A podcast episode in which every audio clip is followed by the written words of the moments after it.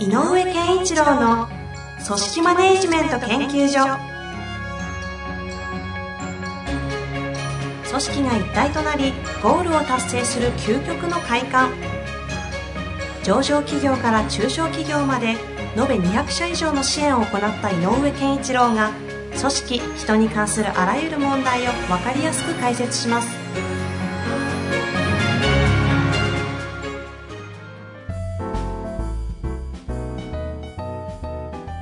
こんにちは、遠藤和樹です。井上健一郎の組織マネジメント研究所。井上さん、本日もよろしくお願いいたします。よろしくお願いします。さあ、質問来ておりますので、はい今日は早速行きたいと思います。はい、よろしくお願いします。よろしくお願いいたします。えー経営者の方からご質問来ております。はい。賃金についてですおね、ー賃金ね。えー読みたいと思います。はい。金ない、人ないの中小において、うん。賃金カーブは将来が不安と考える社員も多く、はい。えー右肩上がりの賃金が良いとは思わないが、安心してこの会社で働いていきたいと思える賃金カーブとは？うんうんよろしくお願いいたします。はいということですね。うん。はい。賃金カーブの前提で言うと、はい。やっぱり若干大企業的な発想なのかなと思っていて、ほうほうほう。うんその賃金カーブという言葉を使ってる時点でってことですか？そうそうそう。あの世の中ね、賃金カーブって中小企業的発想から生まれてないよなって感覚。あの大企業でやっぱりしかつての終身雇用とかの年功序列を背景にはもちろんしてるけれど、えっと定年退職をして出ていく人と、はい新たには新卒で入ってくる人というバランスが整っていると,、うんうんえっと実は、えっとそれぞれはえ毎年昇給しているけれども賃金カーブの全体の面積は、えっと物価上昇は激しくない限りうんうん。変わらない。あ。つまり人件費の総グロスは変わらないって意味ですかね。うん、つまりカーブで描いた中にある面積うんうん。は変わらないつまり55歳の人は前は1個メモリが手前のところにいただけであってメモリが1個進むだけではいはいだからそうすると新たに最初のえースタートのメモリに配置する人が新たに入ってくるだけなので、うんうんっ。ていうことなので、あの、そんな単純じゃないんだけど、イメージとして持ってほしいのはそういうこと。だから、えっ、と、賃金カーブをやると、毎年このぐらい理論値としては上がっていけますよねっていう、うんうん。あの、いうことを、あの、保証できるっていうのかな。でも、とそれが、やはり中小の場合はそうはいかない。そうですね。この方まさに中小においてというご質問がありますそう。で、特に、えっ、と、創業したてだったりすると、はい。全員30歳とかね、うん。うん。うん、ちょっと常に30歳全員上がっていくのかっていうとどんどんどんどん前対前年賃金か賃金だけが比率がどんどん上がっていくっていうことになるのでなるほどと。なので、えっと経営者としてはそんな毎年上げてあげられるなんてどっかで限界くんじゃないかなと思うと思う、うん。当然でなるほど。ですもねもらう側は、えっとこの日本的な発想をすれば毎年少しずつ昇給していくんだというのが当たり前のように感じてるもいるのでさてどうしたものかそうですね。労働者側としては、賃金って上がっていくもんだみたいなうんイメージが特に日本にいると、なんとなくそう思ってしまってるとこありますもんね。だからそれを思い切って変えるのかこの仕事はいくらって決めてやってしまうのか一生涯その金額ですよとうんいう方に切るのか、えーどうかだと思いますうん。うんうん。でこれを思い切って僕は切ってもいいしと思うんだけどでもじゃあどうやったらその時上がっていくんですかっていうことで今までだと賃金カーブはいろんな意味で、えー、と能力のアップとかいろんなことを言われているけれども基本的には30ぐらいまで、いや新卒モデルにしようかな。22歳から30ぐらいまでは経験に伴って成長しているという段階なので、うんうんえー、とだんだん上がっていくというのは、まあ、これはリーズナブルなんだけど、30ぐらいになったら果たす役割の大きさによって、えー、と給与が違うって世界にもう早く中小は入っちゃった方がいい気がするね。役割に応じてってことそうですか？だだからもしかすると,、えー、とこれ給与設計が結構、えー、と難しくて日本じゃなかなか入ってこれなかったんだけど、まあ、平たく言うと職務給ってやつ、うんうんだから総務と経理とそれから営業と製造とってそれぞれの、えー、と役割の重さみたいなのを計測してなんとなくこうケースがかかるような。うんうんででで営業のレベル1からレベル3までがあってとかえ経理でもレベルが実は5段階あってとかっていうその職務のに対するいくらぐらいの感覚で、えーやるかというのとそれからその中におけるレベルでの上がり方。だから、えっと30歳ぐらいまではレベル1のの初期段階にあると思うのででレベル1でそのまんまレベル1で終わっちゃう人もいればレベル2に早く上がる人レベル3にとっとと上がる人いろんな人がいると思うので、うんうん。カーブで考えるよりはその役割で、えー、とまず考える癖をつけた方がよくて、えー自分の会社にどういう機能があるかな。でまあこれは最終決定は別にして社長さんの頭の中でそれぞれの機能の担ってる役割責務難易度の重さとか、うん。いろんなものでなんとなくこうバランスを例えばうちは営業会社だから営業がやっぱり10だとすると、うんうん。えーまああの総務管理はやっぱり8かなとかね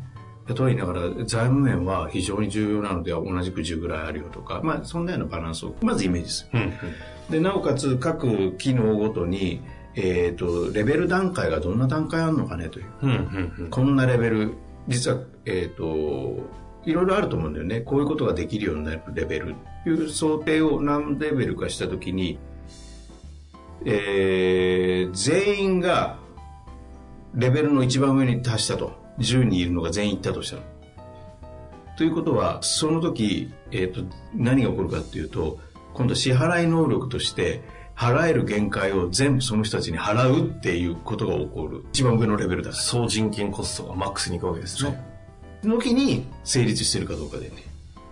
ああそれが、えー、と会社としてビジネス支払い能力とな支払い能力とそのリンクさせた時に一番上のレベルの人たち全員10人が一番レベルの上になった時でも例えばそこを500えー700万としたいと言った時にも7000万7000万っていうのが、えー、と人件費として賃金として払って大丈夫っていうビジネス構造になってるかどうかを見なきゃう。んうんうんうん。で万が一それが OK であれば、えー、とある意味では役割に準じて昇給のイメージ賃金カーブとは言わないけどどういうふうにやったら上がっていくかっていうことは作って大丈夫ってことよね、うんうんうん。一番上はここまでだよ。でこれはあの、まあ、評価もするけれど、えー、とみんなの役割が上がっていくと最後ここまでいけるよ、うん。一戦で万でもいいから、はい。それはだからみんな頑張ってくれ。これは平気で言える。でもいやいやいやちょっと全員がレベル5のうちレベル3になるとアップアップですね。ってなるんだったら、えっと、レベル5のお給料を払いたいんであればビジネスを拡大しなきゃいけないっていう話になるので、えっと違う発想になる。ということはその段階は多いと思うのね。なのでその時に賃金カーブルにあんまり経営者が引っ張られてたら詰まっちゃうよね、ああなるほど。うん、だからイメージは幅を設定しすぎないでってことですね。だから全員がレベル3だとしたらで限界だとでもレベル4レベル5の人が出てきてほしいと。そしたらこのビジネスはこの人数のままであと3割は拡大させないとまずいなっていう方向にあの賃金カーブの話なんで、えっと答えになってないんだけど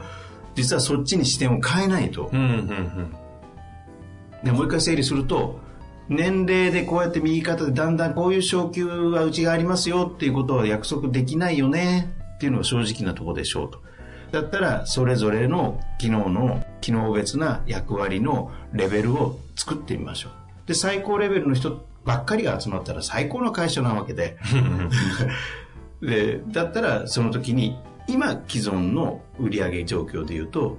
最高の人たちが集まってるけど1人当たり300万しか払えない。400万なら払えると。いうのが見えてくるので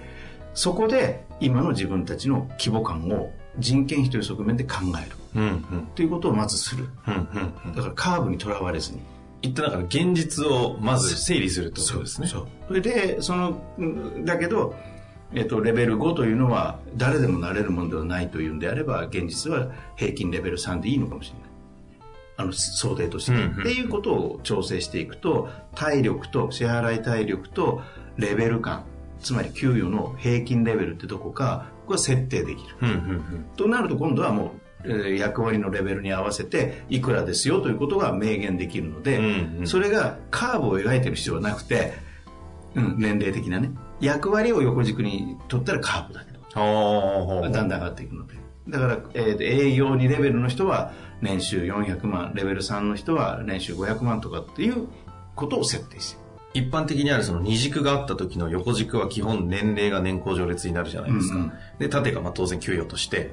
その横年齢、縦給与のところの横を、いわゆるその役割役割にして、で、その二軸のやつが、要は営業のやつ、そう。なんだ、えー人事の総務のやつ、全部製造のやつとかっていうのがあるみたいなイメージで、ぐらいのつもりで考えた方が、僕は中小企業これからいいんじゃないかなと思うーん。う。なそんな、あの、簡単ではないんですよ。いろんな、いや、営業の人の方が僕らより偉いってそれは許せないっていうことだってあるし、人事異動したらどうするんだとかっていろんな問題が起こるので、簡単ではないんだけど、経営者はそういう発想を一回思いっきりした方がよくて。一旦そういう考えのもとで賃金カーブにとらわれずにこう現状整理というか、まあ、未来も含めてですよねイメージしながら整理してみるというのがまず大事ってことですよね。で、その、機能としての、どういう機能を果たす人間がいいかっていう人材感もそこで、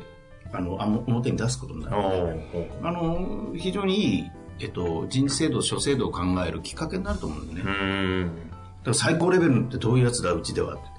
こんなやついたらいいよなと。なんとか育てたいと。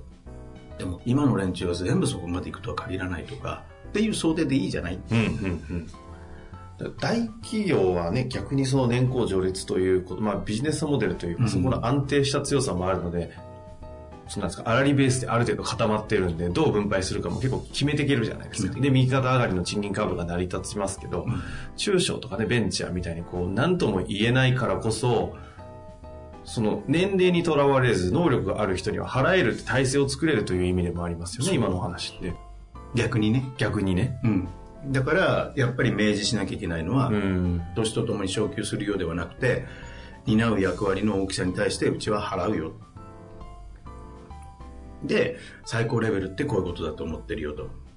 うん。でもいいんじゃない？正直。全員最高レベルになってほしいけど、その時は売り上げも上がってなきゃいけないはずだよねと。ビジネス構造も変わってなきゃいけないよね。それを目指すんだよ。そういう人たちが最高レベルだから。うん。で、一旦理想の考え方としてはそこですよね。うんそこを捉えた上で、現実、まあ、特に2代目、3代目の方ですと、昔からの流れとか、昔からの社員の方とかもいらっしゃりすると思うんで、そこをどこスライドさせて変化していくかっていうのはまたちょっと難しいっていうかね、あのー考えなきゃいけない。今のはかなりベンチャー系の思い切って初めから考えちゃった方がいいよっていう発想。うんうんで、これに移行したいなと思ったら、はい移行時期どうするかっていうと、えっ、と、中東がたくさんいると結構めんどくさいんだけど、うんうんまあ、ある意味こう、新卒なんかも入れられるんであれば、やっぱりこう、えー給与は20、20? つまり何年入社までの人たちはこの制度ですよと。でもそれ以降の制度はこう変わりますよと。で、この移行できる人はそこに移行させていきますよ。うん。うん。2年かけて移行させていきますよとか、いうふうにやった方がいいかな。じゃあ二重で走らせておいて、うんどっかのタイミングで移行しますよというのはもう明示しておいて、うんスライドさせていくというような。で、多分その時に起こるのは、一番の問題は、50代半ばとかの人に、それで役割で測ってみたら、そんな今払ってる給料とんでもないんだけどっていうことが起こってる。で、下げられないでしょ？んなので、まあ、うん例えば、まあね、と入社から何十年以上の経験を持っている方については、えっと、新制度への移行は3年から5年かけて移行しますとかって言って、ちょっとまあ、あの、その方たちがいなくなるまではもうしょうがないねと。うんうんうん。まあ、割り切ってるというか、そこはもう。約束事だからそこは守ろうというふうにやってあげてもいいんじゃないかなと思いますまあ、少なくともとは言っても、これからの賃金、制度みたいな考え方で言うと、先ほど、この、その、職務ベースというんですか？っていうのが理想というか、そっち側に行った方がいいんじゃないかというのが、井上先生の考えなわけですよね。あの、中小はそこに行った方が、給与っていう考え方が社員とはっきりするような気ねう。ん。で、あくまでもやっぱり業績の、えっ、と、ブラマエ、えーと利益のブラマエとかっていうのはそこに加味していった方がいいけど、うん、なんか、やっぱりこう、仕事による価値とか、重みとか、うんうん。まあ価値っていうと、価値のない仕事があるあるわけではないので、なんていうのかな、こう、収益にに対する影響性、えー組織を維持するというものに対する影響性、んいろんな側面をスケール化していって合わせるとやっぱり、えー例えばうちは開発新規商品の開発が何としても命なので開発に関してはそこは重く見てるよと、うんうん。いうこうこういろんな点数をつけて総合点で。で理想は総合点したらみんなそれぞれ近似値だったねだったらそれはそれでいいんだよ、うんうんうんだからなんかこうす尺度分析尺度をいくつか設けてでこの仕事はこういうレベルだよねとかっていうふうにやってみたらいいんじゃないかなと、うん。うん。結果的にそういう賃金体系を持ってる組織の方が、若い優秀な方々も、こう、入りたいなと思うきっかけにもなりますよね。うん、だからこういうようなに役割をね担えるようになったらいくらまでうちは最高例えば1000万っていうのを考えてる。うん。でもいいし、で、えっとまあ、我々なんかが評価で言うとね進めてる取り組みに対する評価ってあるんだけどこれも、まあ、例えばじゃあ、えっと、迅速でねな意思決定ができるなんていう評価があったとしたらそれは役割のレベルにおいておの差によって丸×のバーが違うと思うんだよね。つまり非常に重重い、えー対外交渉も折衝もしなきゃいけない、えープランニング立てて、えー提案もしなきゃいけないようなレベルの人の迅速な意思決定と、えっ、と、入りたてで業務を覚えてる時の迅速な意思決定って全然レベルが違うそうですね。だから役割というものがの段階が明確に、まず中心に置くっていう感じかな。それに対して取り組みを評価してあげると。うんうん。その役割に対しての取り組みをちゃんと見てあげるという流れを作ると、同じ文言でもそのレベルによって違うんだよと解釈というあっていいし。じゃあ会社としてとにかくどういう機能があって役割があるのかっていうのを一旦ちょっと整理して見ていかないと、そもそも賃金の話にいかないですよ。まずそこやらない。そう、だって何に対して賃金払うかがそうですよね明確にならないもんね、そうじゃないと。うんうんだからなんとなくこう、えっ、と、上げてってあげたいっていう経営者の思いっていうのは皆さん持ってるので、それは悪いことではないし、あの、丁寧なことだと思うんだけど、でも、そもそも何に対して払ってるのっていうのを、この際、明らかにする。明確にする。うん。だから右肩上がりの賃金カーブに引きずられる必要ないので、うんうんうんうん。一旦賃金カーブという考え方をちょっと脇に置いて、脇に置いて、職務ベースで考えてみると。うん、まああの賃金に影響し直接的な影響がすぐは、えー加えられなくても一旦、うんうん。その発想で職務とか仕事しあの、えー仕事の機能とかレベルとかっていうのを一回ね棚卸しするのは全てにおいていい、うん。いや、本当ですね。うんちょっとなんか、やってみようかなと思いましたね。うん確かに。これがね言語化できるとすごく素晴らしいんですよね実際に特に中小、まあ、特にあの、ベンチャーとかもそうかもしれませんけど、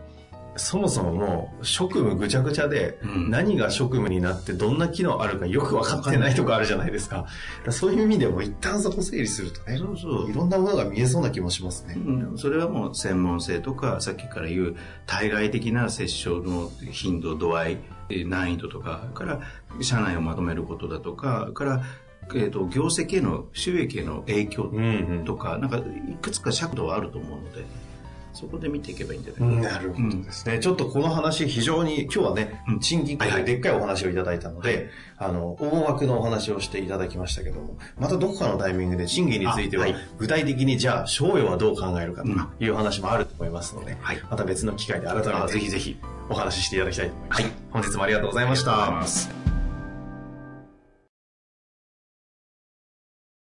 本日の番組はいかがでしたか？番組では井上健一郎への質問を受け付けております。